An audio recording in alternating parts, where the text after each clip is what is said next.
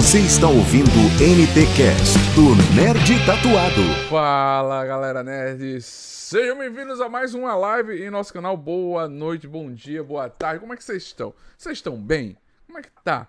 Como é que tá o coração? Como é que tá a vida? Você que tá em casa, no carro, no trânsito ou em viagem, vai estar nos escutando aqui nesse maravilhoso podcast. Estamos ao vivo, como sempre, aqui no nosso canal no YouTube. Você pode seguir a gente nas redes sociais, é tudo Nerd Tatuado. Nas nossas redes sociais, Face, YouTube, TikTok, Twitter, tudo Nerd Tatuado. Eu sou Faustino Neto, um nerd tatuado, e com, hoje estamos recebendo aqui ela, Ingrid Pedrosa, atriz formada pelas esco Escola de Belas Artes da UFRJ, cursou História da Arte, indume indumentaria, olha, consegui falar indumentaria, tava treinando aqui, eu tenho um, um pouco de dislexão, aí dá aquela travada, mas consegui, graças a Deus.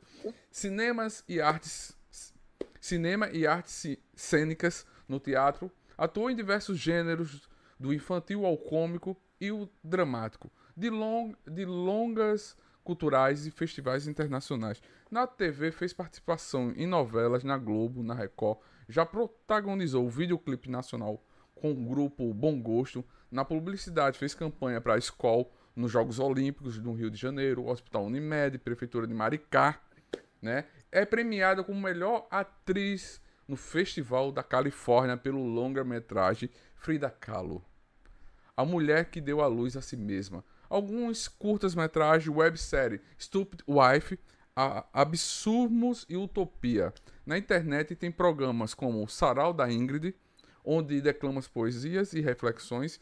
Te levo, que fala sobre turismo e cultura, alcançando um público engajado. Olha que legal. E caloroso no YouTube e no Instagram.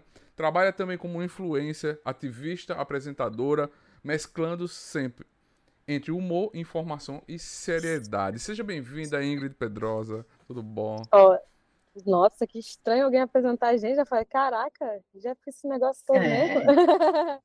Obrigada. Muito prazer estar aqui com vocês, gente. Desculpa o cenário, a luz. Estou no trânsito do Rio de Janeiro, esqueci que amanhã é feriado, então o caos se instaurou, mas eu estou aqui, graças a Deus, porque eu sou insuportável. Então é isso, estou parada no posto de gasolina para falar aqui com vocês. Olha que chique, gente. A gente é brasileiro, a gente não desiste nunca, a gente sempre tá com um sorriso de pé, feliz. Verdade. Seja, seja bem-vinda, Karen, mais uma live aqui com a gente. Mais uma live, são dois Show. anos de live. Gente que tá chegando aqui no canal, seja bem-vinda a Jace, Janaína Jesus, Margarida Santos, o Dan Leopoldino, Simone Matos, Ana Gabi. É uma galera aqui mandando um monte de mensagem, a gente vai ler um pouquinho. Salve de Portugal, a Margarida Santos de Portugal. Ai, maravilhosa. Né? Mas a gente vai fazer um, uma viagem por esse imenso, extenso, graças a Deus, currículo que a Ingrid tem. A gente vai fazer falar sobre tudo aqui nesse, nessa live. Como a gente sempre fala, essa live se transforma num podcast, não um Power Ranger, mas se transforma no podcast logo, logo. Você vai poder escutar no seu Deezer, Spotify, Amazon, tudo, tudo. É, Nossa, que chique! Chique. A gente, a gente, a gente, a gente é chique demais, né? Mas, Ingrid, é, como surgiu a ideia do programa Te Levo e quais projetos tem para ele? Quais locais você gostaria de conhecer? E quem sabe vir conhecer Alagoas, Arapiraca. Nossa. Terra. Ah, minha terra aqui, Nordeste, o Nordeste aqui. É. Olha, o Te Levo vem, ele nasce de um desejo de produção, né? Como sempre. Eu falo que eu produzo muito, mas não é porque eu quero, é porque eu preciso. Enquanto artista, independente, no Brasil, no governo atual, sem querer fazer campanha, gente, nada disso, mas é puxado para mim, tá ligado? Então, assim, é uma produção em massa e sufocante também. É, o Te Levo é programa meu e do Bernardo Tâmara, que começou como diretor de fotografia do filme Frida Kahlo, lá foi que a gente se conheceu. E depois a gente falou, cara, vamos fazer um projeto assim. E aí a gente teve um amigo que, enfim, falou, ah, eu quero muito que vocês desloquem um motorhome e faça tal, tal coisa.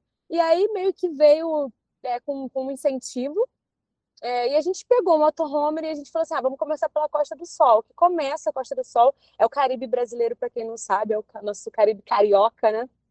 É, que é ali, começa em Maricá, e são 13 cidades: Saquarema, Búzios, é, Angra.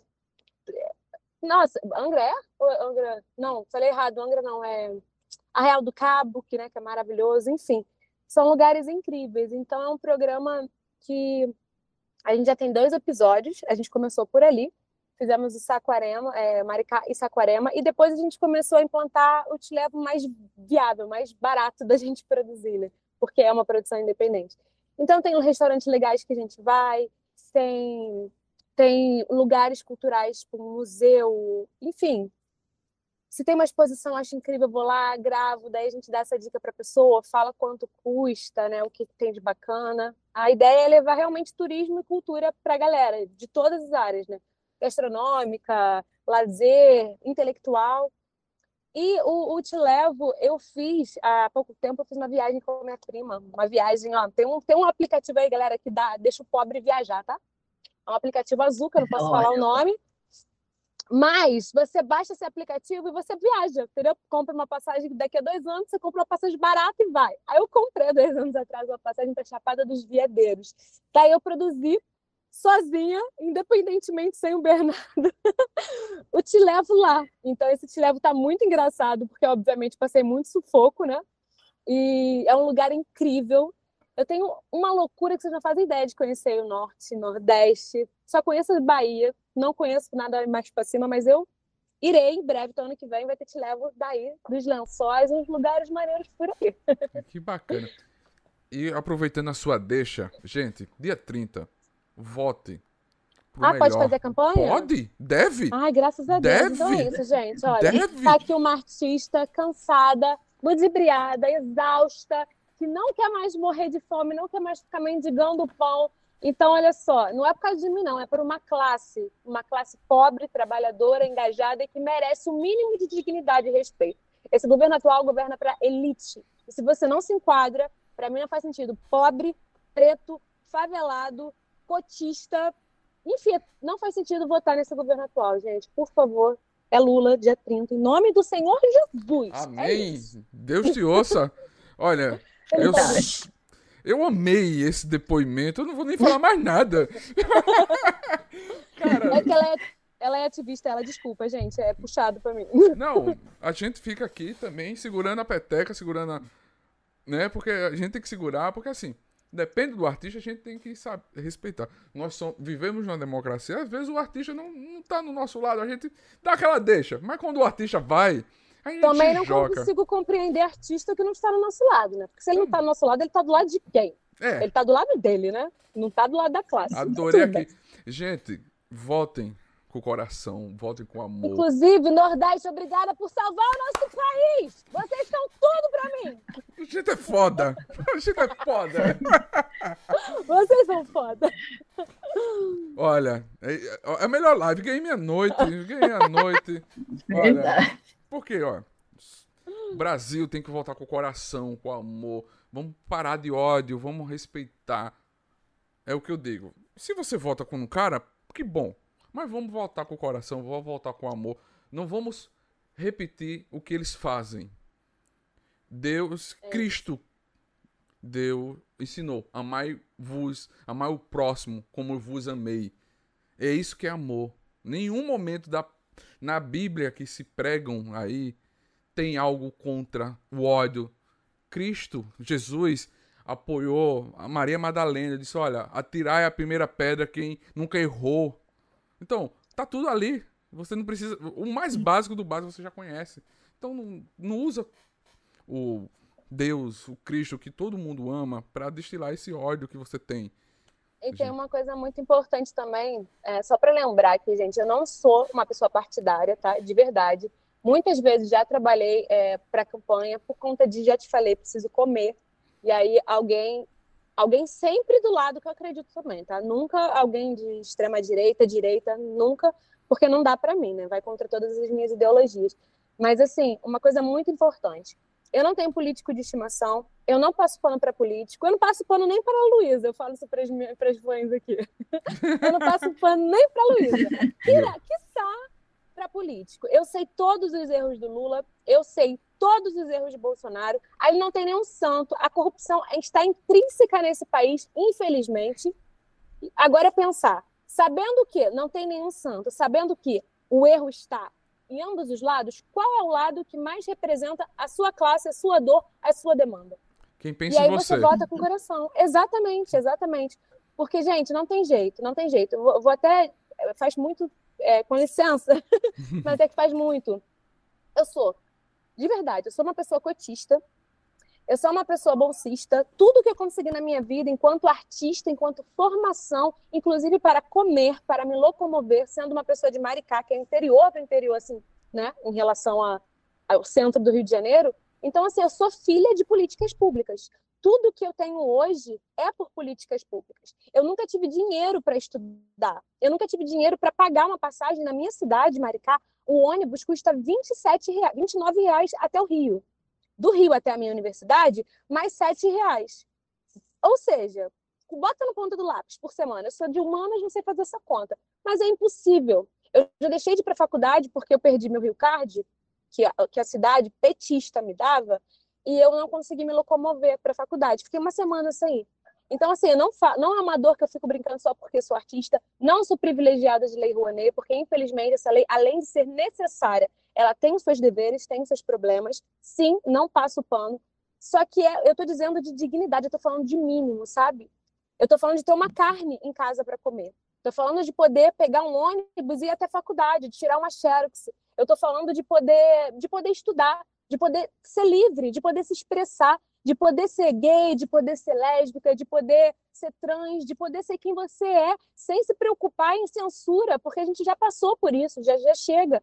A gente lutou muito pela liberdade e o retrocesso é, é, é uma escolha para muitos. Agora, deixar de votar na liberdade e no progresso por conta de corrupção é burrice, porque o Brasil tem muitos corruptos no poder. Inclusive, estão usando eles vermelho ou amarelo e verde. Desculpa, galera. Sim. A corrupção hoje só tem um nome de orçamento secreto.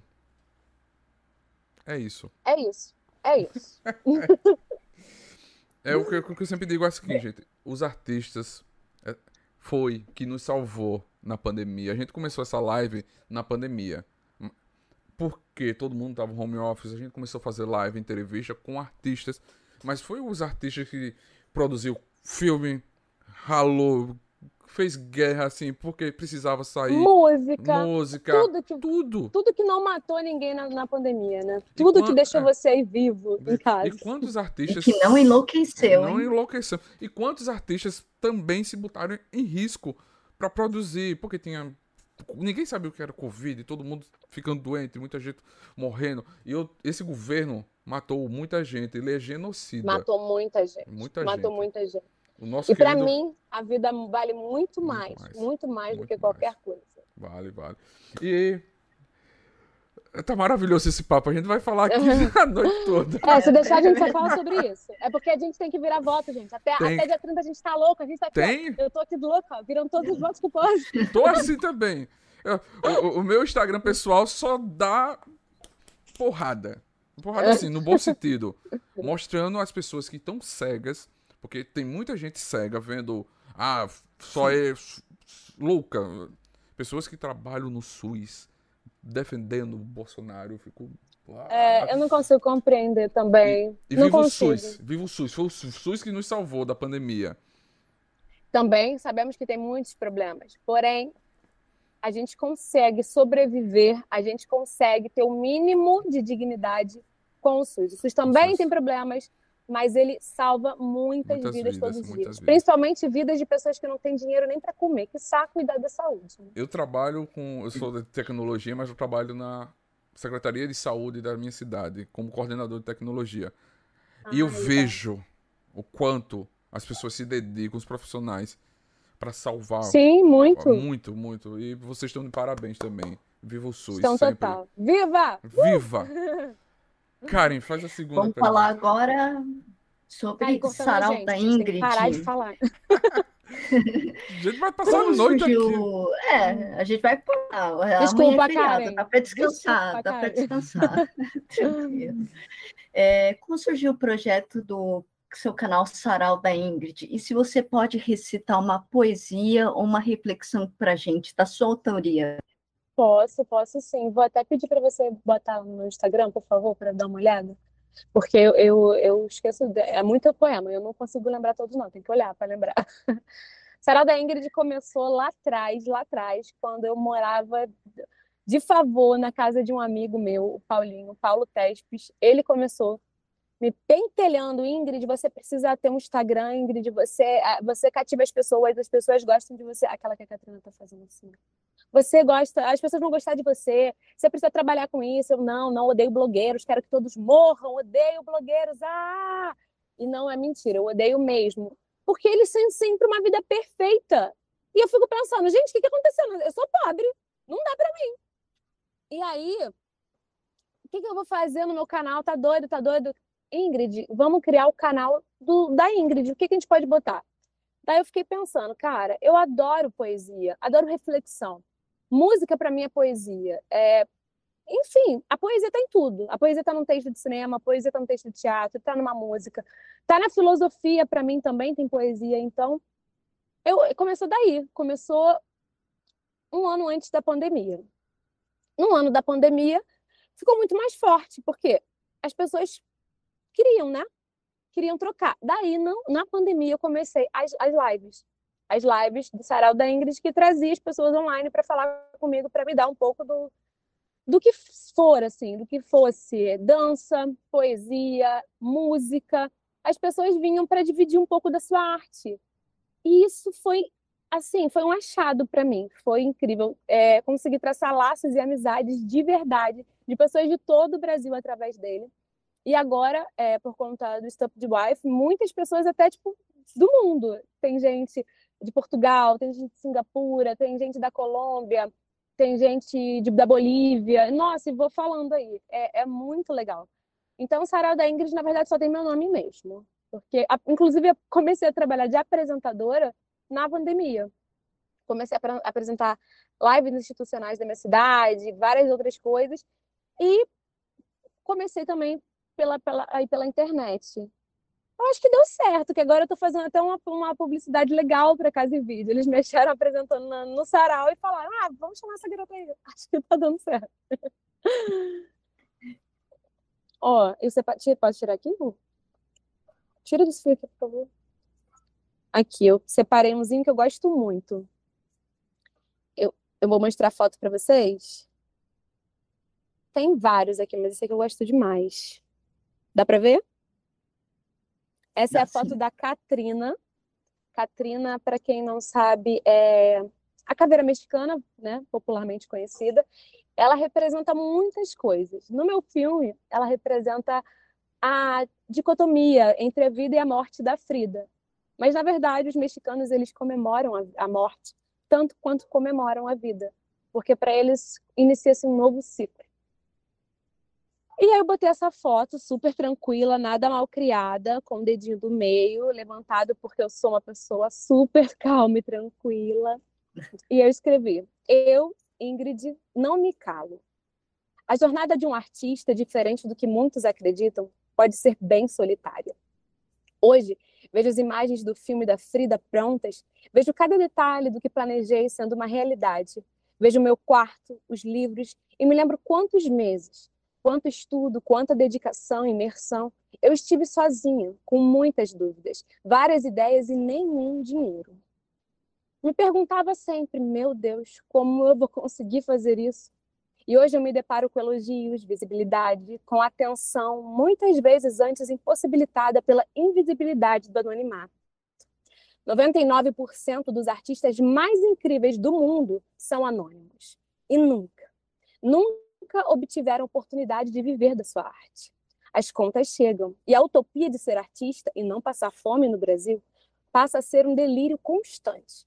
Então eles, nós, desistimos. E não é por falta de talento ou de amor à arte, mas por falta de oportunidade. A arte salva.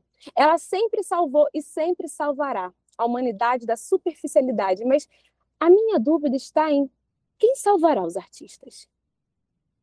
Meu grito hoje é solitário e estrondante.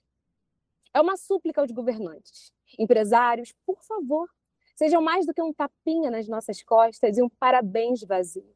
Sejam um incentivo à cultura, sejam editais, sejam contratantes, sejam a fomentação dessa produção arcaica e futurista. A arte grita na agonia e eu sou essa garganta.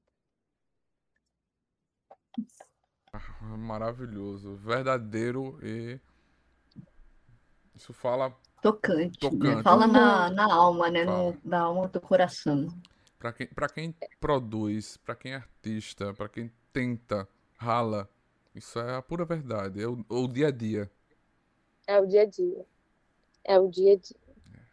E para quem Esse acredita é um na cultura nacional, no cinema nacional, no audiovisual nacional, a gente tem o nerd tatuado, a gente tem muito orgulho do, do audiovisual brasileiro nacional. Então, por isso que a gente sempre faz lives, entrevistas, para a gente poder divulgar os artistas, as produções, porque o que a gente percebe muito é que não tem a visibilidade, a distribuição, porque assim, talento não falta, tem muita gente boa, só que não chega, né? Vai nos festivais, em algumas salinhas, não chega para todo mundo. Né? E, e, uma das falas, Infelizmente, é, mas a gente vai ajudar a mudar. Né? E uma das falas sempre que a gente coloca aqui no nosso canal que o cinema tem que dar essa visibilidade. Chega de chegar a lotar salas de Marvel, DC, filmes blackbuster, blockbusters Chega, tem que ter o espaço do filme nacional.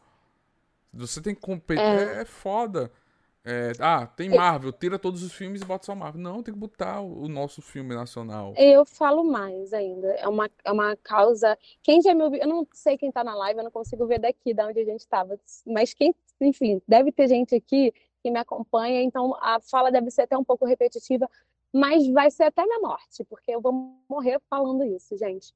É, para mim ainda é maior do que isso, sabe? Vou perguntar uma coisa para vocês. Quantos filmes nacionais vocês já assistiram com atores pretos protagonizando sem passarem por alguma merda na sua vida? Apenas sendo pretos e estando felizes na vida. Quantos filmes nacionais vocês já viram? O último do Lázaro. Não, é, mas o último do lado, lado Mas é uma utopia. Sofreu, sofreu. E é. é. uma utopia e é uma utopia de morte. Também Sim. temos corpos pretos Sim. morrendo para que outros sobrevivam livres aqui. É. Você não vai ter. Não vai ter. Não vai ter. Então, assim, eu luto por mais coisas. A minha luta, além de ser pelo, pelo, pelo, pelo artista brasileiro, pelo cinema brasileiro, é, ele, ele é um lugar que lembra que o Brasil foi o último país a acabar com a escravidão. E que uhum. aqui, nesse país, onde a maioria é preta, porque para mim pardo é papel, é, é inacreditável a gente não ter produções que protagonizem o preto. Eu, uhum. desde criança, tenho esse cabelo aqui, ó. Bem black, o que as pessoas chamavam, eu fui criada ouvindo que meu cabelo era duro, né? E, obviamente, é, tinha tudo para alisar e tal, mas eu sempre fui muito revoltada da minha vida. Então, assim, quanto mais falava que meu cabelo era feio, mais eu deixava ele armado. Tipo, aí é feio, eu gostava de incomodar. Acho que não mudou muita coisa, não. é tipo aquele incomodados que se mudem, eu tô aqui para incomodar. Que por mais que eu chorasse de noite em casa, porque a gente sabe o quanto o cabelo é importante, a gente sabe o porquê que essa é uma questão racial muito batida, ai, já tá chato. Não tá chato, não. Vocês têm que ouvir agora porque a gente está cansado de engolir. É meio que isso. Então, assim, é, é uma vertente que precisa precisa de políticas públicas, inclusive, para estar no lugar que está. Eu acredito que as cotas são de verdade, eu vou usar a palavra reajuste, mas nem isso. É uma forma que o país tem de tentar igualizar o rolê. E assim, demora para conseguir. E para mim, isso não deveria estar só nas universidades, deveria estar em tudo, em tudo. Deveria estar nos cargos públicos, porque quantos pretos a gente tem representando a gente? Deveria estar, porque assim, eu sou uma mulher que luta pelo, pelo, pelo, pelo feminino. Mas antes disso, a nossa luta tem que ser racial, porque antes do gênero vem a raça. E eu detesto essa palavra, mas a gente precisa falar sobre isso, né, gente? É... Outra coisa, Cadê? Cadê os editais para pretos? Cadê os editais para diretores pretos? Porque os diretores geralmente são brancos e homens. As protagonistas são sempre mulheres, brancas, de cabelos lisos, magras. Aonde estão os corpos gordos, os corpos reais? Aonde estão essa representatividade? Quando que eu vou poder olhar para a televisão, me enxergar, me ver representada ali no corpo, numa voz, no cabelo e me sentir bonita? Eu não tive isso. Eu quero que os meus filhos, meus netos, meus sobrinhos, eles tenham isso, sabe? Por mim. E por muitos outros que virão. Então, de fato, esse ano foi um ano que eu comecei a estudar cinema é, na parte técnica, porque tudo eu sou insuportável. Tudo que eu quero fazer, eu estudo primeiro, porque já tem muita gente fazendo de qualquer jeito, né? Eu sou enjoada, eu gosto de fazer direitinho. então, esse foi um ano que eu peguei essa luta para mim. E termino o ano no finalzinho da live eu vou dar um spoiler para vocês, tá, gente? Que eu botei lá no meu Instagram, o pessoal falou assim: ai, eu vou morrer de curiosidade. Mas tem a ver com essa fala toda que eu tô aqui falando pra vocês. Será que eu falo pra eles né, no final? Fala, Fala tem que falar. falar. Eu sou curiosa, tem que falar. Mas é importante essa sua fala. A gente só consegue falando. Se a gente se cala. Ah, você, ah porque estão falando demais, vocês reclamam demais. Não, se a gente não falar, vocês não vão saber. Uhum. A gente recebeu semana passada a, o pessoal do TenDD, que é uma produtora de audiovisual baiana. baiana de negros, que sempre tem essa produção. São as, produ as donas são negras, mulheres, e eles sempre estão preocupados com essa. Tem mais de 50 filmes, mais de 50 produções. Olha que legal. Isso é incrível. Incrível. Incrível. Mais de mil horas de produção também. A gente tem que incrível. falar, tem que mostrar isso que existe também. A galera tá ralando. Né? Eu acho que o cinema nacional essa relação que a gente tem que fazer cinema independente com custo baixo. Quando a gente fala de filmes nacionais, é 1% do, da grana que um filme da Marvel tem.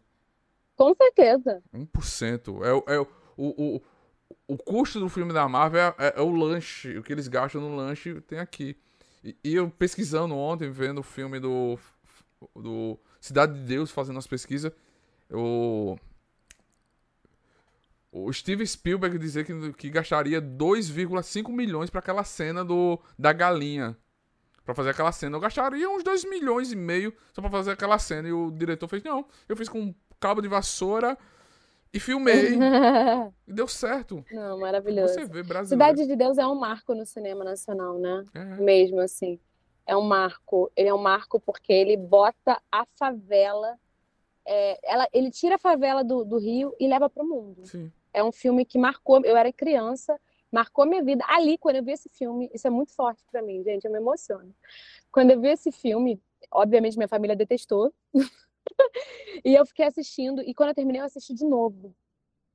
Porque eu falei, mano, é isso que eu quero para minha vida. Eu tinha 10 anos. E eu falei, é isso que eu quero para minha vida.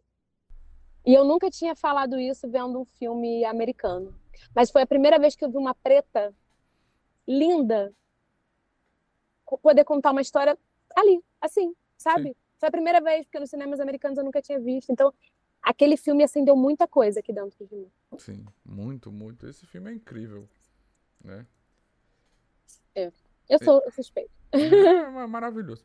O temido TCC se tornou um grande projeto em que momento da faculdade que te deu um insight em você escolher que queria ser a Frida Kahlo? Olha, eu vou falar uma coisa para vocês, assim. Eu gostaria muito de ser uma pessoa parecida com a minha mãe, é, no, no quesito profissão. A minha mãe sempre sonhou em ser mãe. Gente, com todo respeito às mães, olha que perfeito. Você tem um útero, se você não tiver nenhum problema, né? Você vai poder parir, criar seu filho. Sonho realizado, tá tudo certo. É possível. Mas não, a filha da puta da Ingrid, ela quer uns, uns negócios inimagináveis, entendeu? Que, que, que eu não sei por que, que eu sou assim. Eu falo para Deus, por quê? Por quê? Isso daí foi só, uma, foi só um ponto de loucura meu que vocês podem enxergar. Eu sempre sonhei fazer cinema nacional. Sempre. Eu estava com 29 anos e nunca tinha feito. Nunca. Nunca nenhuma porta se abriu para mim. E eu bati muitas, muitas. Eu fui muitas produtoras, muitas agências. Muito, muito, muito, muito, de muito, de muito, de muito, de muito, de muito. Eu não sou eu não sou retinta para fazer papel da preta, mas eu também não sou branca para fazer papel da branca. Eu não sou nada. Eu não sou nem magra nem sou gorda. Assim, não tem perfil para nada, nada, nada, nada, nada. E vai falando aí tudo que eu já ouvi na minha vida. Então, assim, a única forma de eu fazer cinema nacional era eu, eu produzindo. E eu tava no momento que eu tinha acabado de perder uma das pessoas mais importantes da minha vida. A minha tia Gracinha, que não sei se vocês pesquisaram um pouquinho sobre mim, vocês sabem, é a pessoa que eu tenho a tatuado o olho dela aqui na minha perna, a minha segunda mãe que me criou, a pessoa mais pura que eu conheço na minha vida, assim. É, que falta que ela faz, inclusive em tempos tão nebulosos. Ela, ela tinha acabado de morrer. E eu queria morrer junto. Eu queria morrer junto. E eu pensei, é, muitas vezes minha tia tava muito, ficou cinco meses indo e voltando para o hospital de coma três vezes, foi, ficou muito doente, ficou muito ruim antes de de fato ela vir a óbito. E a minha tia não conseguia mais fazer nada sozinha, ela andava de cadeira de rodas, usava fralda, comia com ajuda. Não era a tia que eu conhecia. E lendo o livro, eu, eu li um livro da Frida, uma biografia dela, que Frida morre sem ser reconhecida enquanto Frida, porque a doença tomou conta do corpo dela. É óbvio que ela passou a vida toda doente, né? Mas tomou conta no lugar de ela querer se matar. Tomou conta do lugar ela não querer viver, dela perder o brilho. E eu via tudo aquilo acontecer com a minha tia.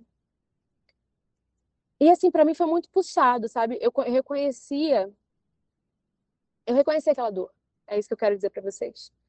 E quando minha tia morreu, eu pensei, eu perdi tudo que eu tinha de mais importante na vida. O que, que eu tenho de sonho? E aí eu falei, eu vou fazer um filme. Eu não tinha um centavo. Eu não tinha nada. Eu não tinha nada. Mas eu também não tinha nada a perder, porque para mim eu já tinha perdido tudo que eu tinha. Sabe? Óbvio que eu tenho a minha mãe, meu pai, meu irmão, que são, assim, são tudo para mim são tudo para mim, mas eles estavam todos no mesmo patamar. E uma, uma, uma das minhas raízes se foi. E aí você fica sem, sem chão, né? E eu falei, cara, eu vou fazer o impossível. Foda-se. Daí, cara, eu me lembro que eu sou uma pessoa bem revoltada, bem doida, mas eu sou uma pessoa de muita fé. é, eu tenho um berço cristão, né? Então, eu lembro que um dia eu tava muito mal assim mesmo. E minha mãe me chamou para ir no culto. E às vezes, quando eu tô muito perdida, eu vou até a casa de Deus para ver se ele me escuta melhor, porque às vezes parece que ele tá um pouco surdo, com todo respeito. Acho que todo mundo já teve essa sensação, né? Fala assim, acho que Deus não tá me ouvindo, não. Deixa eu dar uma batida aqui melhor para ver se ele me escuta aí agora. E eu lembro que eu fui até lá e fui só para falar com ele. Eu nem lembro o que, que aconteceu, eu não lembro do culto, eu não lembro de nada, mas eu me lembro muito da minha oração. Que foi: a única coisa que eu te pedi foi para salvar minha tia. Isso você não me deu. Eu tô muito puta.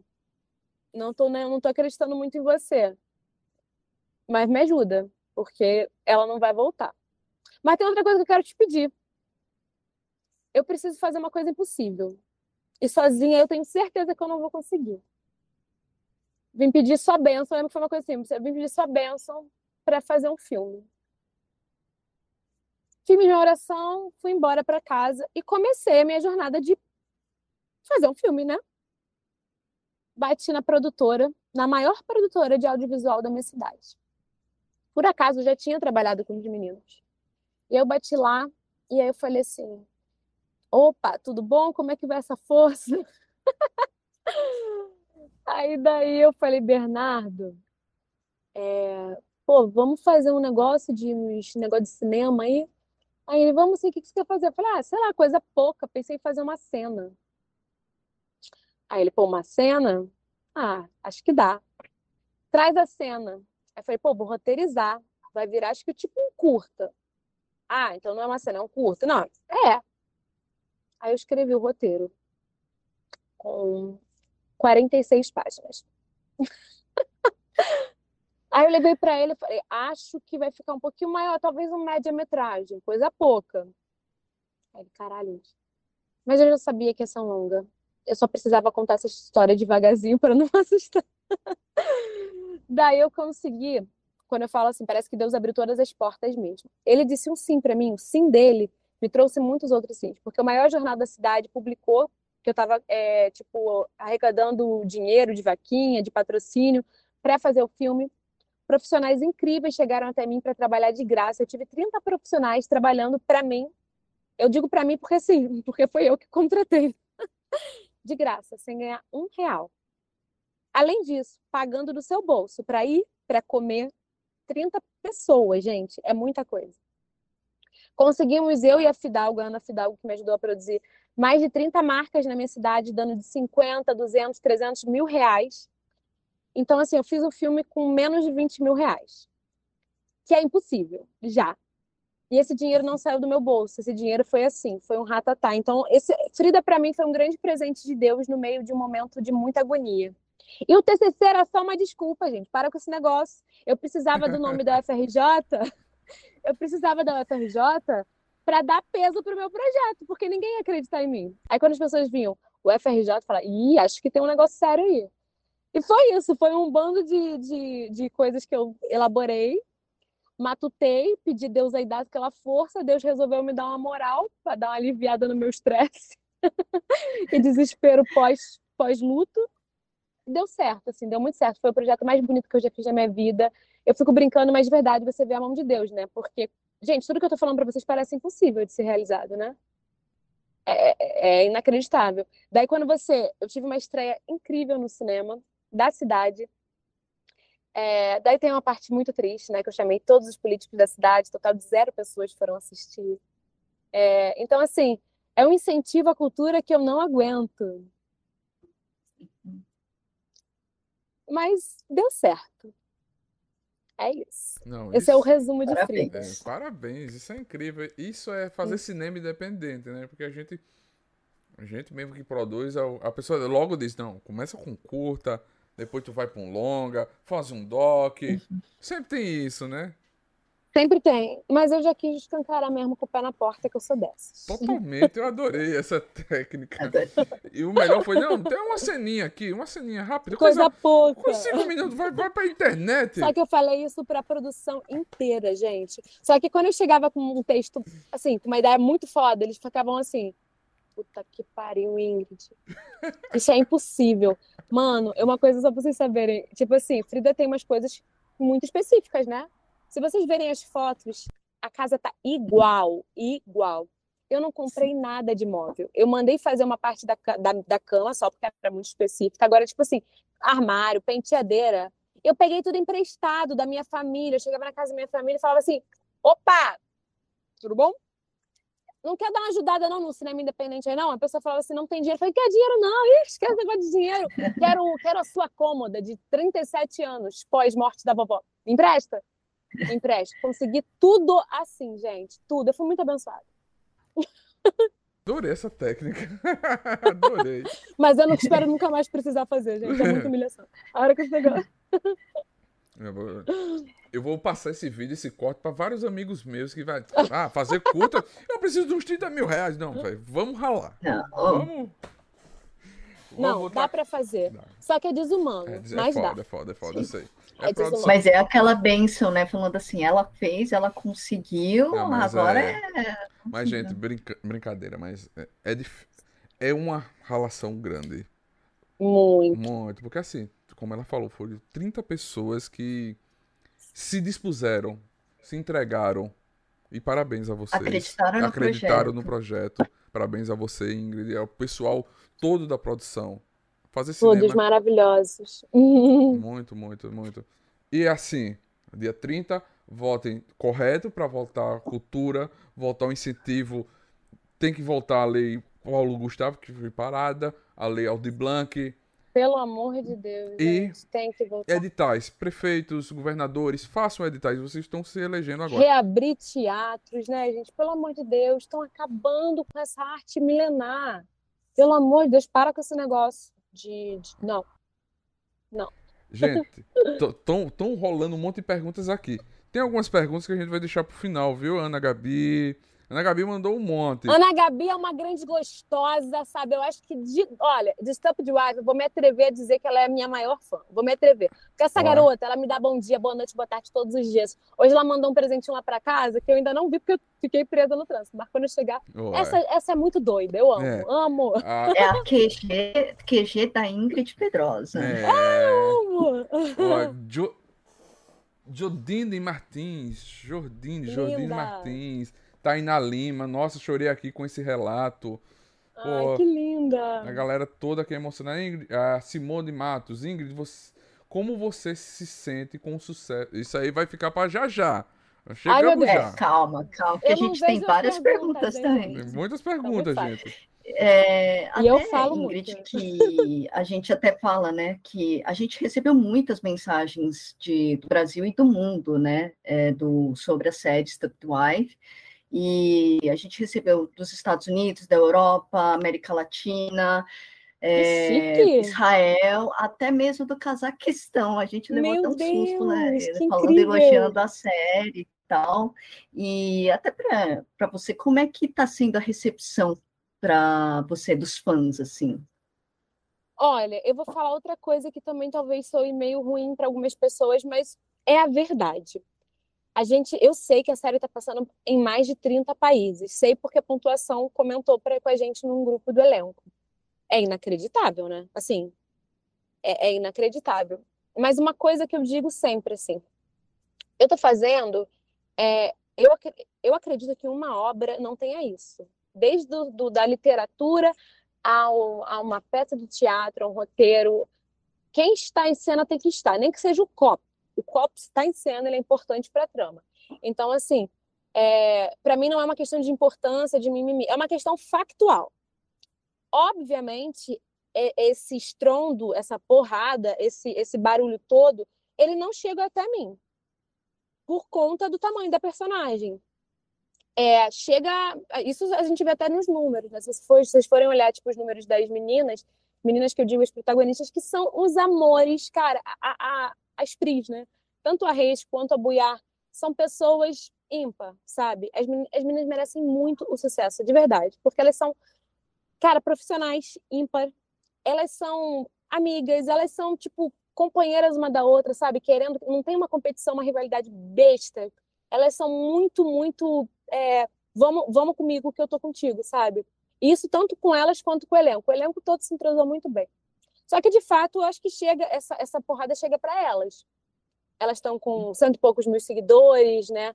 No Twitter estão, sei lá, com 330 mil, não sei, alguma coisa assim que, que, eu, que eu lembro que é muito grande, porque, de fato, o pessoal fica doido, né?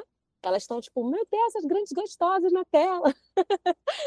é, os números, para mim, para o Marcelo, para o Mine, para a Gabi, são muito menores. Porém, uhum. as pessoas que chegam até a gente, elas são muito apaixonadas. E isso é o barato do rolê. É, seja de, do Brasil ou de fora, seja um número mais reduzido, é inacreditável como a gente está sendo recebido por esses fãs. Porque, assim, falar que tem fã chega a ser uma coisa esquisita para mim. Como é que é isso? Estou comendo um pão com ovo aqui e tem um fã. Como é que é isso? Tem R$ 2,20 na minha conta bancária e tem um fã. Isso é meio esquisito para mim. Fã para mim tem a Beyoncé, entendeu? Tem a Anitta, milionárias maravilhosas. Então, uma coisa que traz uma dualidade na minha cabeça é um pouco complexo. Mas é isso. Por mais que é, o impacto para a gente, enquanto coadjuvante, não seja um impacto forte do tamanho que tem para a série, do tamanho que tem para as meninas, acho que o que mais bate é essa esse carinho das fãs, que é muito forte. Isso assusta e apaixona, né? Sim, sim. Verdade. E uma coisa, né, é, a gente tem que também dar muito valor, porque não teríamos Stupid Wife e não teríamos Valu se não tivesse Duda esquecendo Luísa. se Luísa, se Duda não tivesse, tivesse ido com Igor, né? Então não teríamos. Não teria história. É, é, Valentina dando carona para Luísa e tudo começou por aí. Claro. Mas é natural e assim, é para mim é super de boa. Mas vocês entendem que quando eu digo isso, assim, porque é um, é um número muito, muito estrondante, é uma coisa muito estrondante, uh, estrondante, mas que não chega de fato diretamente até nós. Acho que dá para entender essa fala, né? É, não, dá, Sim. dá. Quando a gente. É, um, um, relato nosso mesmo. Quando a gente. A Karen uhum. trouxe Estúpido Life pra gente produzir conteúdo. Vamos produzir, a gente tá escrevendo. O site fez. Prá! Estourou de acesso. Eu disse, oi, Peraí, dá um. Ih, caramba, que legal! É, a gente fez. Elas são muito engajadas, muitos... são muito. Gente... Essas sapatões são muito taradas, graças a Deus, eu amo. e, e, o incrível foi que é como a Karen falou, o relato. É. Ah, fez a entrevista com, com as meninas Pri, traduz a gente traduziu pra inglês e espanhol, não foi, Karen? Espanhol. Incrível, Isso. Karen. E, e, a gente do Nerd Porque é até... No... Do Nerd é, é então, Uma das nossas redatoras, ela é tradutora e professora de inglês, né? Ela já ah, traduz lives pra gente simultaneamente. Aí ela falou, não, vamos traduzir. A minha amiga, minha melhor amiga é peruana. Ela falou, vou traduzir para vocês também. Ah, Aí a gente incrível. foi, assim...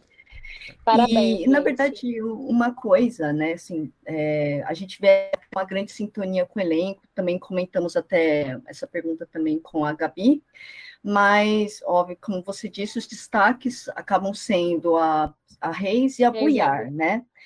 Mas, assim, a minha opinião, eu acho que das coadjuvantes, para mim, você é o grande destaque, porque assim, Ai, eu vi as cenas, eu... Também, também. porque eu acho que não só a sua atuação é boa, destaque de, da câmera, você chamar a câmera para você, tanto que tem, acho que cena do, do segundo episódio, que você aparece e a Luísa está do lado, assim, mas o foco é você, né, naquela cena. E, e isso eu acho muito bonito, porque a, a impressão, assim, para mim, que você chega a engrandecer até a atuação da, do resto do elenco, né? Ai, meu Deus, para com esse e... negócio que vai beijar sua boca, cara. Para com e, e, na verdade, eu queria saber, assim, de como é que foi o processo, assim, de vocês com o elenco, né? Porque a Gabi comentou que foi um para vocês terem a sintonia foi um dia, né? Como é que foi, foi, esse processo assim de vocês? Cara, a primeira coisa, muito importante, trabalhar com atores. Olha que doido. Parece óbvio, mas não é. Muitas produções a gente é obrigado a trabalhar com não atores. Daí é muito mais difícil porque as pessoas não têm técnica, elas não fazem ideia do que elas estão fazendo ali. Elas só querem dar pinta. É... Hashtag fica a dica. E, e assim, uma coisa que eu acho incrível, como eu falei para vocês, tudo que eu quero fazer, eu estudo antes de fazer. Não é porque eu sou chata, metida, é porque eu sou chata. É porque eu gosto de fazer com o mínimo de excelência. Então, se eu vou dirigir, eu fiz alguma coisa de escola de, de direção antes. Se eu vou escrever, eu fiz alguma escola de roteiro antes, entende? Eu estudei alguma coisa. É, então, só tinha ator. Para começar, aí, olha que coisa deliciosa. Só ator. Segundo, só ator com algum algum com algum estofo, com alguma experiência. Isso também diz muita coisa.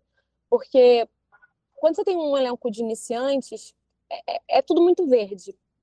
Ali estava todo mundo já maduro, todo mundo já fez alguma coisa, assim. É, inclusive com audiovisual, sabe? Porque a câmera assusta pra caramba. O teatro também assusta, mas são lugares diferentes. A câmera ela te engole, ela te intimida. Se você não tiver muita, muita certeza do que você está fazendo ali, ela te engole. E existe uma equipe atrás da câmera. Você imagina você tendo que chorar, ou você tendo que gargalhar, ou você tendo que estar tá em algum estado que não é o seu, é do personagem, é, com câmera perdendo a bateria, luz que acabou, que caiu no chão, sei lá, caos, né? Porque sete é lugar de caos. Tudo de errado acontecendo. É, se você não tiver técnica, vai dar merda, vai ficar ruim. E assim, às vezes, imagina, você fez sete vezes a cena, mas a última é que valeu, a última você tá horrível você que lute, é a sua cara que vai mal pro ar. Então, todo mundo que estava ali já tinha noção disso. Então, se tinha que gravar uma, duas, três, cinco, dez vezes, a gente estava muito inteiro. Isso ajudou muito. E a preparação foi só um diazinho, a gente fez com um maravilhoso, um preparador de elenco maravilhoso. Ficamos um dia inteiro fazendo exercícios de, de, de toque, de energia, é, de, de realmente de se entrosar, né? E deu super certo. Parece que a gente grava há uns três anos já. É inacreditável. Isso é, isso é pura verdade. A, a, energia de vocês em cena são, é incrível. E, e Não, deu, deu match. Deu, deu match mesmo. Deu, deu, engajou bacana.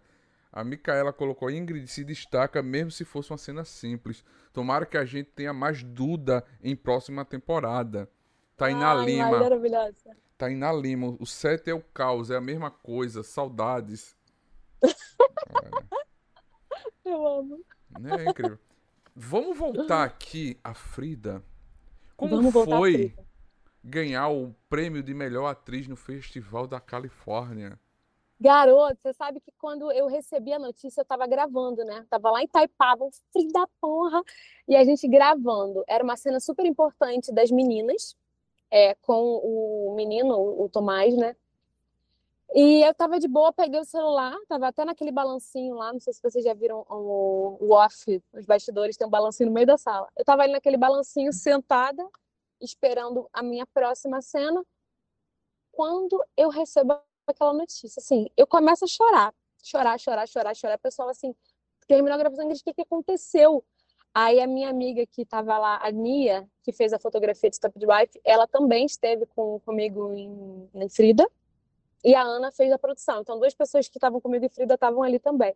E elas olharam no grupo que o nosso amigo mandou para lá, né? Ingrid é, foi indicada a melhor atriz. Cara, e assim, melhor atriz, melhor filme e melhor roteiro. Então, assim, foi muito forte para mim.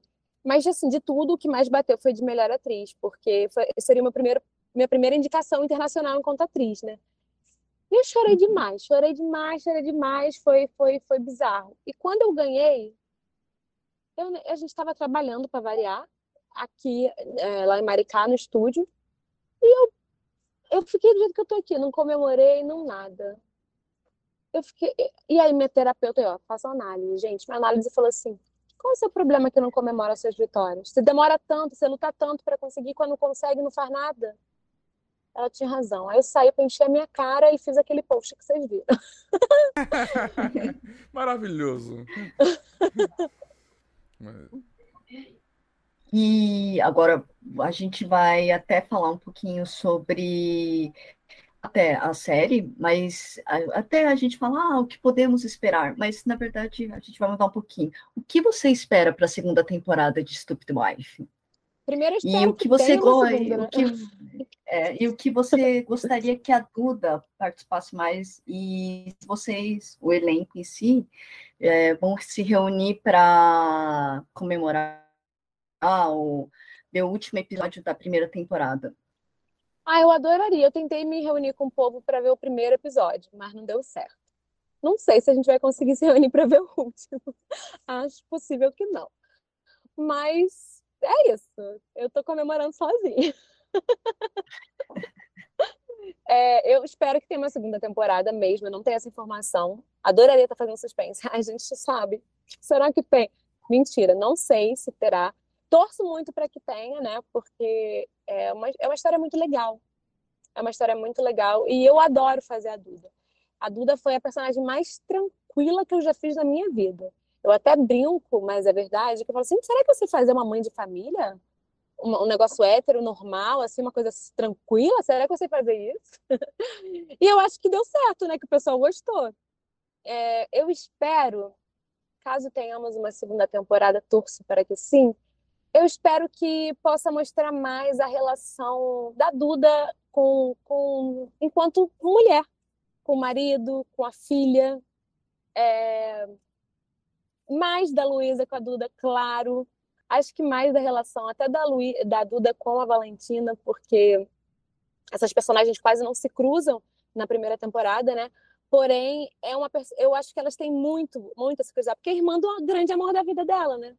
O Igor é irmão uhum. da Valentina, então assim, eu acho que eu gostaria muito que eles pudessem ter uma proximidade assim direta, sabe, de um bate-papo direto assim. Da mesma forma que a, Lu, a Duda dá umas puxada de orelha na Luísa, eu acho que ela podia fazer um carinho também na Valentina, né? Porque já virou irmã, né? Também. E eu não vou dizer mais assim, ah, Ingrid, o que você queria que fosse? Eu, eu acho que isso daí é meio que problema, vou usar a palavra problema, mas assim, problema do roteirista e da direção. O que me derem, eu vou ficar feliz. Mas tomara que me deem mais, mais, mais, mais tempo de, de trama com a família. Acho que é isso. Sim, sim. Agora, eu, o povo diz que eu tenho um pouco a voz parecida com a Marília Gabriela. Não sei porquê. Aí eu gosto de fazer essa pergunta. Ingrid por Ingrid. Ingrid, além de roteirista, diretora, atriz, apresentadora, poetisa, vimos um lindo clipe que você participou em uma das suas paixões também, que é a dança. Pode contar um pouco mais sobre isso, sobre esses seus amores de produção, cinema, de tudo? Chega a cansar, né? é, é muita coisa.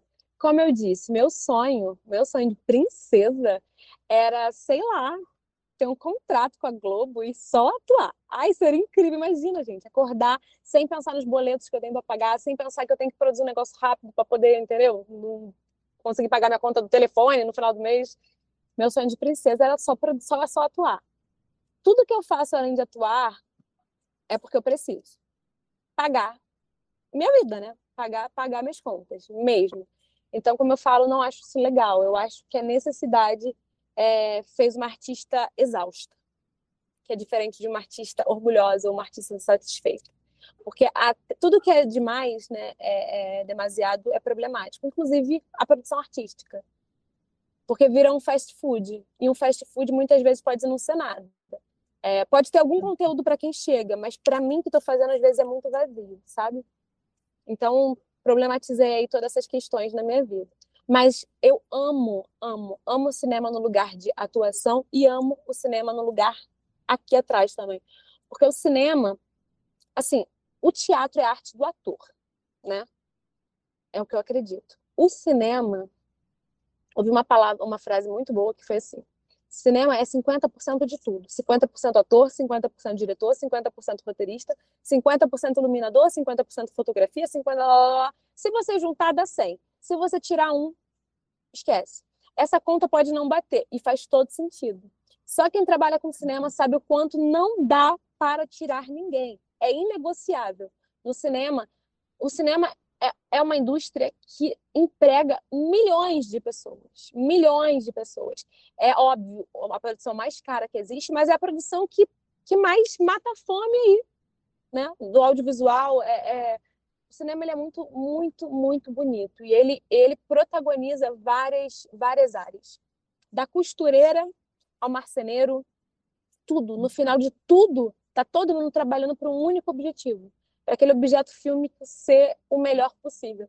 Então o cinema ele é, ele é mágico, porque precisa de 50% de tudo. E eu sou um pouquinho de 50% aí no cinema. vou ler o comentário aqui da Simone. Rede Globo, por favor, chama essa mulher maravilhosa para trabalhar em alguma nova série, mini. Por favor, vamos subir essa hashtag. Vamos subir essa hashtag. No...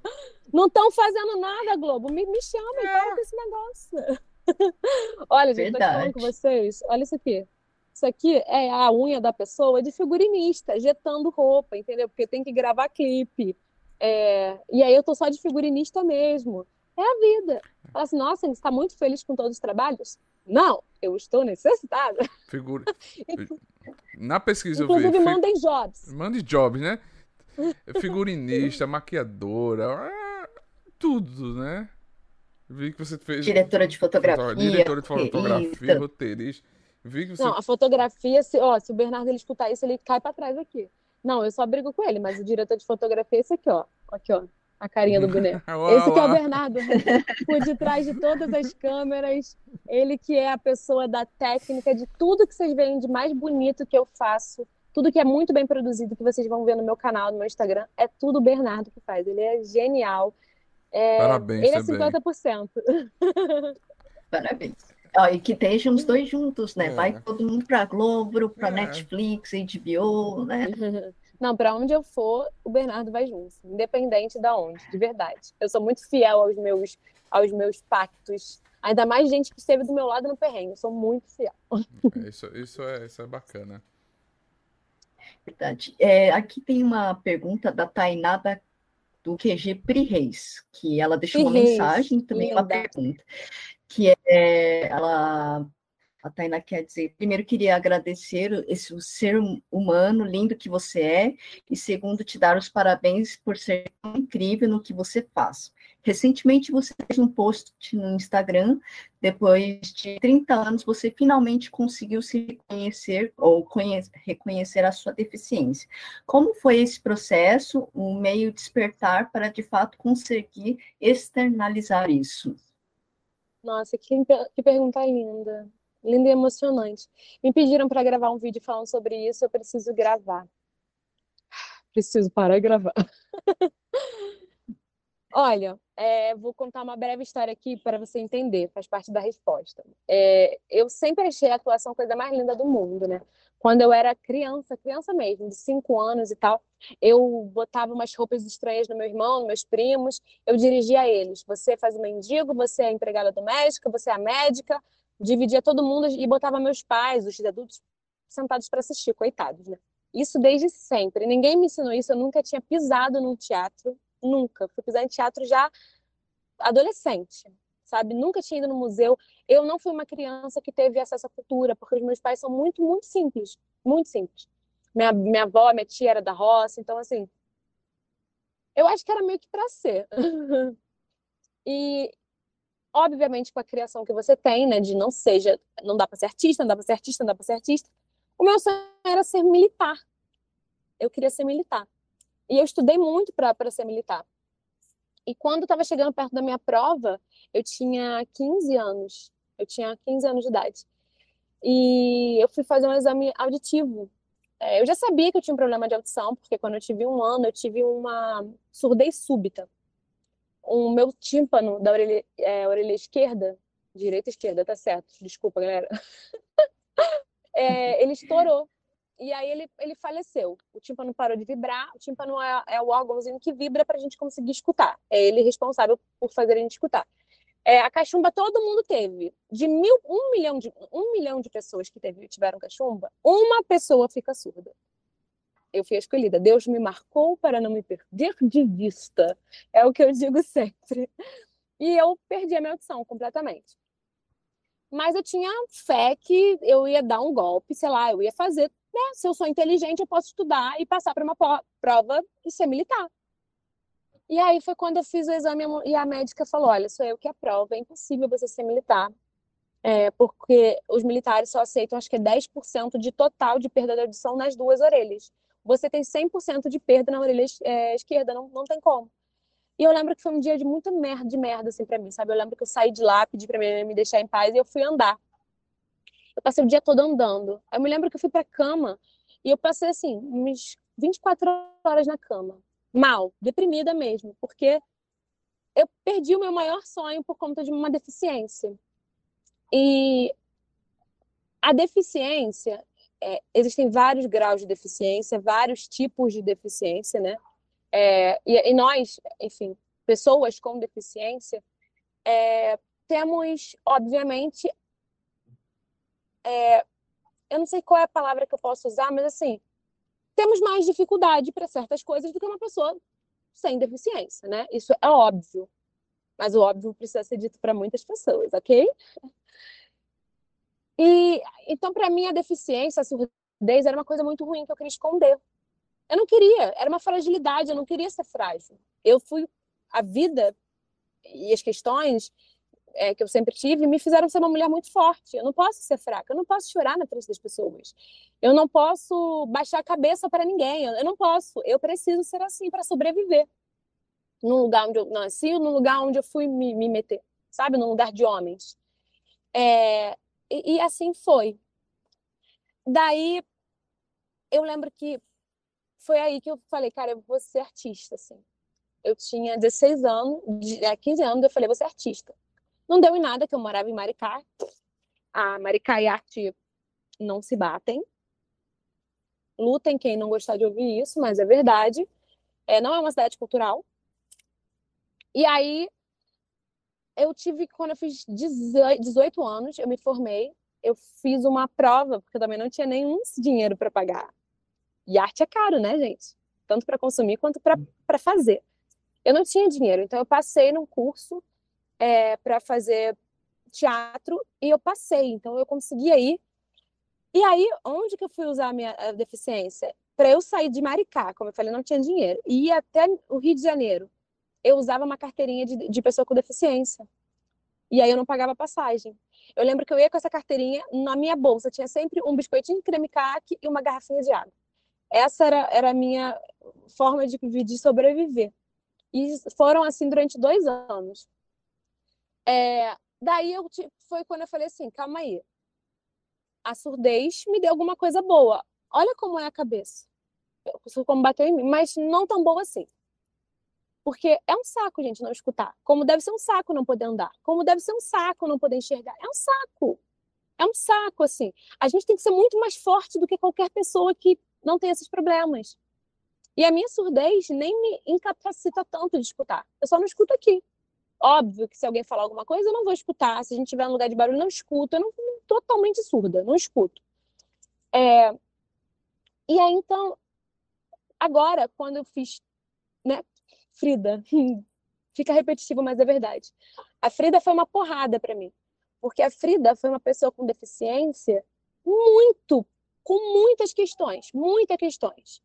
E ela nunca deixou de fazer a sua arte por conta delas. Pelo contrário, a arte era o que dava força para que todas as questões físicas fossem problemas menores na sua vida. Daí foi uma porrada na minha cara. E eu falei assim, Amore, eu não posso usar o meu corpo, emprestar o meu corpo para fazer Frida uma mulher com tanta representatividade no mundo das pessoas com deficiência, por mais que tentem esconder isso, porque Frida não era perfeita. Frida tinha muitas deficiências no seu corpo. E isso era o que mais empoderava ela. E eu falei, eu também preciso, preciso me vestir dessa carcaça de Frida. E aí fui tirar minha carteirinha de pessoa com deficiência, fui entender quais eram os meus direitos, porque os meus deveres e os meus limitações eu já conheço há muitos anos. Mas e os meus direitos? E aí eu fui atrás disso. E aí eu quis postar, porque para mim, como eu falei, sempre odiei blogueiros, sempre quis que eles morressem rápido, inclusive, para não perturbar a gente. É, qual é a função de alguém que trabalha com a internet? Qual é, qual é a função de alguém que expõe a sua vida? Só mostrar que faz uma massagem modeladora? Eu acho que é isso, sabe? É mostrar as suas dores e suas conquistas para que pessoas se espelhem nela. Eu não acho que eu sou é, influência nem referência para ninguém, mas assim é muito legal, como eu falei para vocês, eu não tive ninguém que me desse representatividade. É muito legal saber que tem alguém em algum lugar que possa ter essa representatividade em mim e possa entender que a sua deficiência não é uma fragilidade, mas sim uma força. E ir lá e conseguir esse, esse, esse esse direito dela, entender quais são os direitos que ela tem, entende? É meio que isso. Maravilha. Isso é incrível. O pessoal tá aqui comentando, ó. Deixa eu pegar aqui os comentários.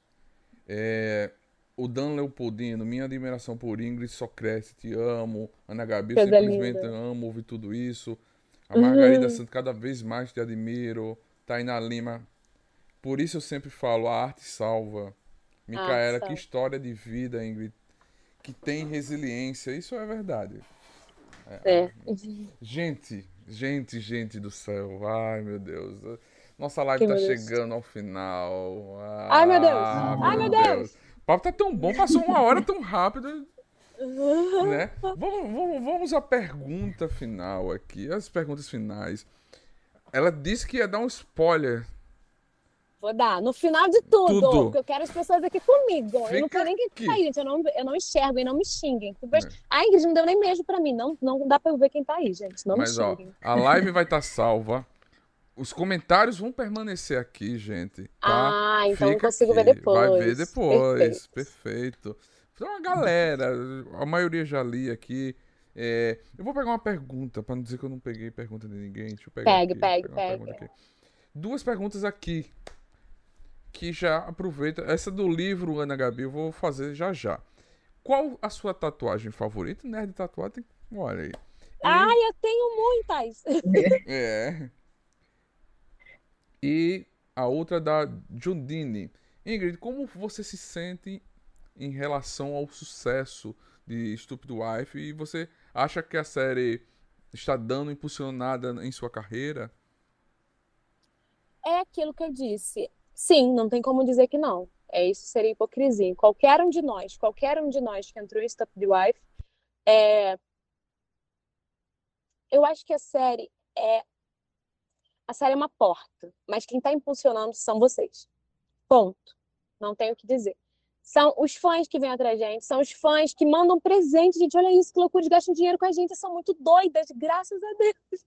São os fãs que dão bom dia, que pedem é, conteúdo, que pedem vídeo, que reivindicam alguma coisa, tipo, ah, acho que tá, tá falando pouco, vou perturbar, tipo, são vocês, são vocês. A série é só é só um caminho, mas quem está transformando a minha vida e a vida de tantas outras pessoas dentro dessa, dessa série são vocês.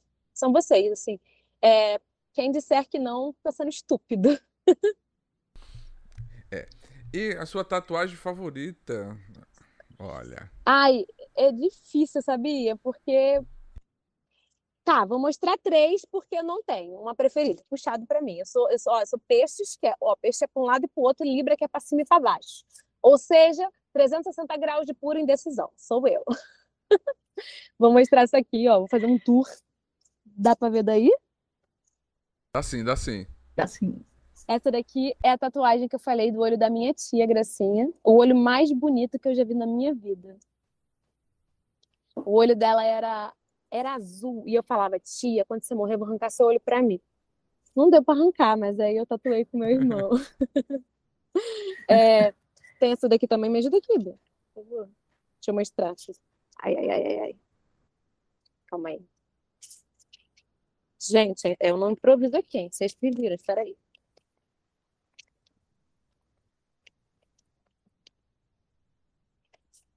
Eu vou mostrar ela vai tirar roupa. Gente, calma aí que ela vai tirar roupa. Será que dá pra mostrar do pescoço? Calma aí. Vou mostrar essa aqui que eu adoro também. Olha essa daqui. Tá escrito Poemice. Dá pra ler? Dá sim, dá sim. sim. Essa daí é, ela já é autoexplicativa, né? Sim. e essa daqui é uma das é uma das minhas preferidas também. Vê se você consegue mostrar. Não sei se vocês conseguem ver daí. Dá para ver? Uhum. Agora sim, agora sim. Sim, Girl Power. Tá? É, é, ela é uma mistura do símbolo do feminismo com o símbolo racial da luta pela nossa pela nossa raça, pela nossa cor, pela nossa gente, de nós por nós, né? Essas são as tatuagens preferidas, porque elas falam um pouquinho sobre minha história. Elas resumem um pouco da Ingrid que eu me tornei nesses 30 anos. Uau, que incrível. A gente sempre faz uma pergunta para os nossos convidados que é que para indicar um filme, uma série, um livro, como eu fi, falei para para Gabi, tinha a pergunta do livro, seu livro favorito, e deixar uma mensagem para os seus seguidores, os nossos seguidores. Essa live vai ficar salva para a eternidade até o YouTube não nos derrubar novamente. Ai, vamos lá. Vamos lá, gente. É, série, minha série. Vou indicar uma, uma nacional e uma de fora, tá?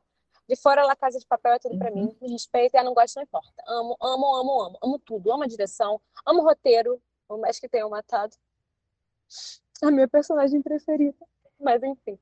Eu amo, eu amo eu amo a forma como os atores se comunicam, amo o caos da Tóquio. Gente, eu amo, eu amo tudo, amo tudo. Vejam, quem nunca viu, vejam. Porque tem muita coisa bonita e poética ali. E não é uma série americana. Não é uma série americana. E assim, eles começaram com cinema independente. Eles fizeram aquela série, ninguém acreditava neles. É, tem o El Fenômeno, né? É, é um filme também deles que, que conta um pouquinho a história. Então, assim, ninguém acreditava neles. E eles se tornaram a maior referência simbólica de luta no mundo inteiro. E a Netflix bancou uhum. aquela série. Então, assim, milagres acontecem quando a gente vai à luta. Eu gosto dessa série por milhões de motivos, e um deles é essa, que, que me faz acreditar que é possível continuar sonhando. Qual é a série brasileira que eu sempre. Eu sou péssima de nome. Do folclore. Cidade, é, cidade, cidade Invisível. Cidade Gente, Invisível. Ó, Cidade Invisível é uma, uma série brasileira sobre folclore. Eu sou apaixonada pela cultura nacional. Né? Então, assim, assistam. É a primeira vez que eu vejo cinema nacional com efeitos especiais de. Gente, é de cair o cu da bunda, de tão bom. É muito bom, é muito bom. Você fica assim, meu Deus! O Curupira é tudo para mim. Aquele ator, os atores são monstros, os efeitos são monstros, é tudo muito bom. Outra série que eu gosto muito, ai, gente, desculpa, mas é isso. Brasileira, outra série que eu gosto muito é a Mecanismo, hum. que fala exatamente sobre o que a gente falou sobre corrupção. Mecanismo, vejam, pelo amor de Deus. E para terminar, Arcanjo Renegado, que faz uma revolução no cinema nacional, tá? Para mim, a segunda grande revolução no cinema preto do Brasil, que é fazer o que todo mundo já conhece, que é botar o corpo preto morto, né, enquanto favelado, ou o corpo preto matando outro preto enquanto policial. Ok, isso daí a gente já está acostumado de ver, porque né, Tropa de Elite veio para isso. Mas aí vem a segunda temporada de Arcanjo Renegado colocando uma bancada inteira de parlamentares e pessoal da Alerj, tudo preto. Umas mulheres negonas empoderadas, você fala assim: porra, era isso, cara, era isso. Eu posso ser alguém na vida sendo preto. Tá aí, ó. É a primeira vez que o cinema nacional faz isso. É a primeira. Então, assim, vou terminar com essa porque realmente é uma porrada no peito. Você fala assim. Ah, a gente está a gente tá caminhando devagar, mas a gente está caminhando. um livro, um livro que é... tem um livro da, da Marília Pera para quem gosta de, eu não sei quem está aí, mas tem muita gente que fala assim, ah, Ingrid, o que, que você acha? Eu queria muito atuar. É Carta a uma Jovem Atriz, da Marília Pera. É muito legal esse livro, para quem quer atuar. Um livro que eu amo também, é muito fininho, chama-se A Arte Cavaleiresca do Arqueiro Zen. É daquela, daquela Buda. É... Ai, caramba, esqueci o nome dela. Monja Coin. Isso, Monja, Monja, Monja, Monja, Monja, Monja, Monja. É, desculpa, gente.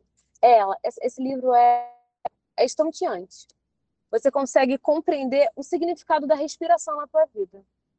E isso é tudo, porque sem respirar a gente não faz mais nada. É muito bonito esse livro. Ele está entre a filosofia, a poesia e a reflexão. São coisas que eu adoro. É, livro, série, faltou filme, é isso? Isso. Filme, isso. Ai, gente, filme acaba com a minha pessoa. Mas eu, eu tenho uma. Eu, eu percebi no meu projeto de mestrado eu fiz um projeto para mestrado que não, não, passei, infelizmente, mas essa é a vida real, né? É você tentar até conseguir, não conseguir de primeira. Pelo menos a minha é assim. Acho que é de todo brasileiro. Acho que do proletariado em geral. É, que fala sobre as biografias. Se eu parar para contar quantas biografias eu já assisti na minha vida, eu, eu, eu me perco, eu não tenho noção eu sou completamente apaixonada por biografia, porque a biografia ela te leva num lugar de memória afetiva, de reconhecimento, de pertencimento. Então, assim, são muitos sentimentos quando se assiste uma biografia, né? É muito difícil escolher uma, mas cara Gonzaga de pai para filho é lindo demais. É... Ai, não, não dá, não dá, desculpa, não dá. Biografias brasileiras são tudo para mim. Eu amo e eu acho que elas são extremamente importantes, porque elas fazem a gente entender o nosso passado, reconhecer nosso presente e pensar em como modificar o nosso futuro. Eu acho que é isso. Eu sou apaixonada por biografia. Por isso que eu fiz Frida, né, amor? Tarada da biografia. Tem mais alguma coisa? Desculpa, eu esqueço. Uma mensagem para os seus para os fãs. Uma mensagem uma mensagem. Gente, a mensagem é a seguinte: é... eu falo isso muito emocionada, de verdade, tá? Eu, eu nunca vou esquecer esse momento da minha vida. Nunca. Que é muito pequeno ainda como, do que eu acredito que um dia possa ser. Porque o sonho é muito grande. Mas eu recebi esses dias, deixa eu ver se tá aqui no carro ainda. Tá aqui. Ó, ontem eu recebi meu primeiro presente de fã. Olha que legal. Vocês até postaram a frase. Que é, obviamente, a pessoa certeira me mandou um livro da Frida Kahlo.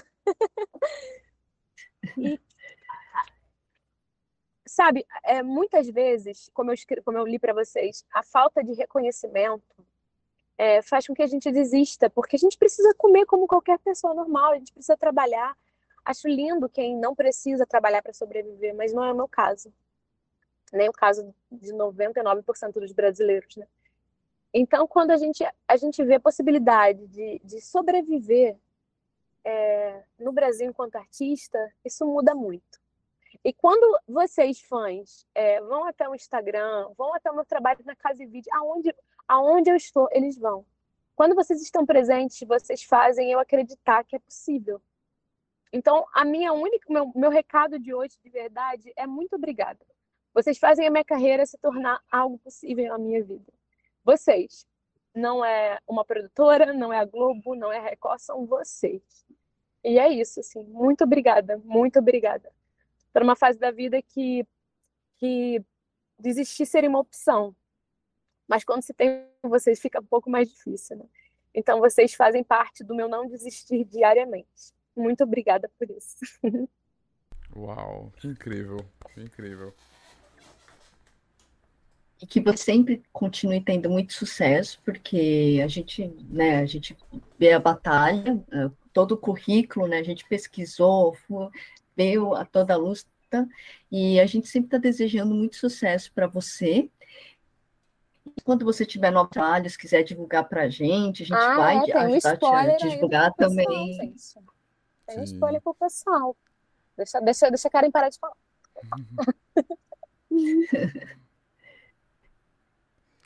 Eu, eu, eu, vou aproveitar essa deixa. Conta pra gente novos projetos, spoilers, olha. Sonhos. É. Gente, olha, esse ano, é, como eu falei, vocês, vocês fãs, vocês amigos, vocês muito doidos que estão aqui sempre, é, me fizeram voltar a acreditar. Tem um ano, depois de Frida, nunca mais eu escrevi. Eu acho que fez parte do luto também, sabe? Eu falei isso com a minha terapeuta. Acho que fez parte do luto, de parar um pouco e sentir. Porque eu fiz de tudo para não sentir aquele luto. Eu queria trabalhar muito para não, não pensar. E eu precisei sentir, né? Às vezes a gente só precisa sentir. E essas vezes é a pior parte. Porque a gente não controla né, os nossos sentimentos. Então eu passei um ano sem escrever. E um ano questionando se eu era capaz de escrever. Ou se Frida tinha sido sorte síndrome da impostura. Acho que muitas mulheres se reconhecem nisso, né? É, e fui estudar, estudar, estudar, porque eu falava, cara, eu não tenho técnica, eu não sei fazer isso.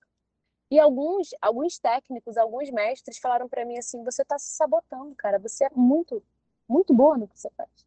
Eu tenho um, um, um mestre chamado Molina, Antônio Molina, que ele é um cineasta que já rodou o mundo todo. É, ele é um puta roteirista, ele, ele é de Cuba, é de Cuba, dava aula em Cuba, e depois foi dar aula de cinema no mundo. E parou aqui, mora na Lapa, cachaceiro, adoro ele, maravilhoso. Sempre a gente está num barzinho lá no, no, no, pertinho da casa dele, tomando umas cachaças para comemorar a vida e falar um pouco de cinema. E ele falou assim para mim, Ingrid, eu tenho medo de você. Eu falei, porra, a gente já, já na cachaça. Foi medo de quê? Ele, medo, mas não é pra tua bunda, teu peito, isso não me interessa, não. Isso daí qualquer mulher tem. Fala nada pra mim. Tá falando de quê, Molina? Cara, você você tem umas ideias e uma força de colocar as suas ideias em prática, mesmo sem possibilidade, que assusta. Eu não conheço ninguém que faça isso. Eu tenho medo de você. E daí ele falou: cadê seu, seu próximo texto? Eu falei: tá maluco, Antônio? Pô, não sei fazer esse negócio, não. E ele falou: Eu tô te encomendando. Eu quero ver o seu próximo texto. Um dos maiores roteiristas do Brasil. Encomendando um texto meu? Olha a resposta, gente. Muito. e aí eu prometi para ele que ia fazer. Eu prometi, porque eu falei assim, ó, talvez essa aqui seja uma oportunidade que você não terá de novo. E aí eu prometi ele porque ia fazer. Daí, quando eu não passei, porque eu fiz o meu projeto de mestrado para cinema na UF que ela, ela é engajada nas universidades federais, gente, ela, é, ela é chata, ela é enjoada. E aí eu não passei. E eu não consegui chorar. Queria chorar, mas não consegui. O que, que eu fiz? Eu abri meu computador e fui escrever. O Bernardo, ele me fala assim, Ingrid, vamos começar a produzir, vamos começar a produzir. Eu falo, não, vamos ficar na produção dos outros. Eu tô cansada, eu não aguento mais. Frida, ainda, Frida me tomou muita energia. E ele me perturba para a gente fazer. E eu comecei a escrever. E aí ele falou assim, Ingrid, vai dar bom. Então a gente está fazendo um projeto para o Natal, uma série, uma, uma websérie. É, já fiz curta, já fiz longa e agora é minha primeira websérie. e a gente está produzindo, chamada Natal Iluminado. E eu estou produzindo pensando muito nessas fãs que estão chegando. Então, tem muita questão LGBTQIA+, tem questões pretas sim. Ops, fiz errado, gente, desculpa. Tem questões pretas sim, porque eu jamais... não posso... Porque, porque é uma bandeira que eu levanto e vou levantar para sempre. Tem muitas questões problemáticas no Brasil, tem muito amor, tem umas safadezas. Eu tô terminando o quarto episódio e a gente vai começar a produzir para no Natal a gente conseguir entregar esse conteúdo de valor e que vai ser feito com tanto capricho quanto foi feito em Frida para vocês. O pessoal me encomendou que fosse feito pela minha mãe e que eu fosse uma personagem lésbica. A minha mãe eu vou colocar. Se eu vou fazer ou não uma personagem lésbica, elas vão precisar assistir pra ver. Fica o spoiler aqui. Já, Fica vai, o spoiler pra vocês. Vai ser lançado no seu canal, já tem canal já para lançar. Isso a gente vai em novembro. Eu, eu volto com as novidades, mas assim, em novembro esperem que a Olha. gente vai que a gente vai pipocar conteúdo para vocês, porque eu não tô de brincadeira. Eu nunca estive, né?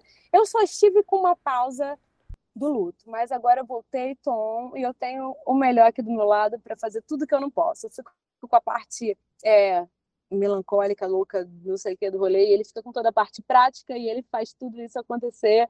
Então, esperem que a gente está animado, estamos engajados. Já estamos ansiosos aqui, a verdade é essa. Oh, verdade. E, e, e pode contar com a gente para tudo. Precisar, Na divulgação. Que a gente puder pode fazer. Estamos aqui, a casa é sua, pode chegar, pode meter o pé na porta e dizer, ó, vamos lançar, estamos aqui.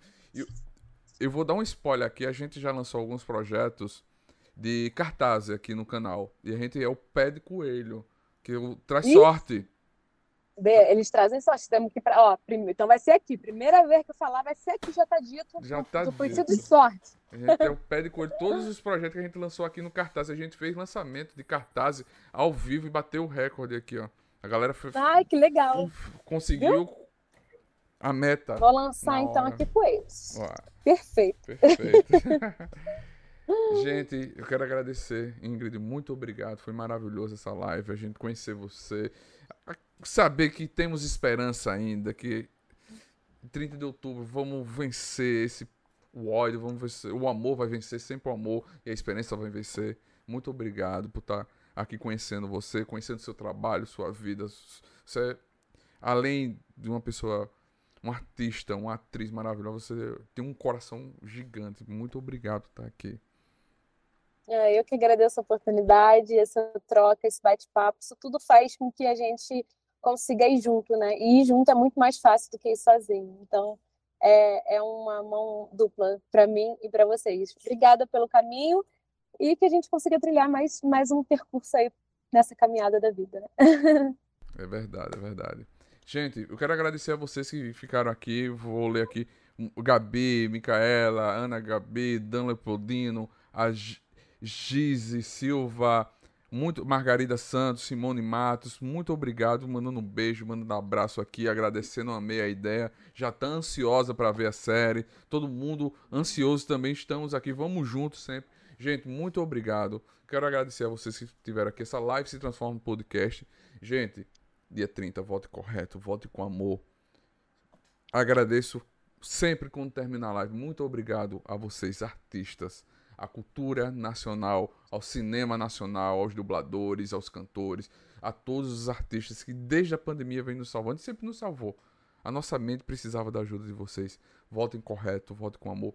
Muito obrigado, galera nerd, e que a força esteja com vocês. Tchau, tchau, gente. Fique tchau, com Deus. Muito obrigado. Um beijo. Tchauzinho, gente.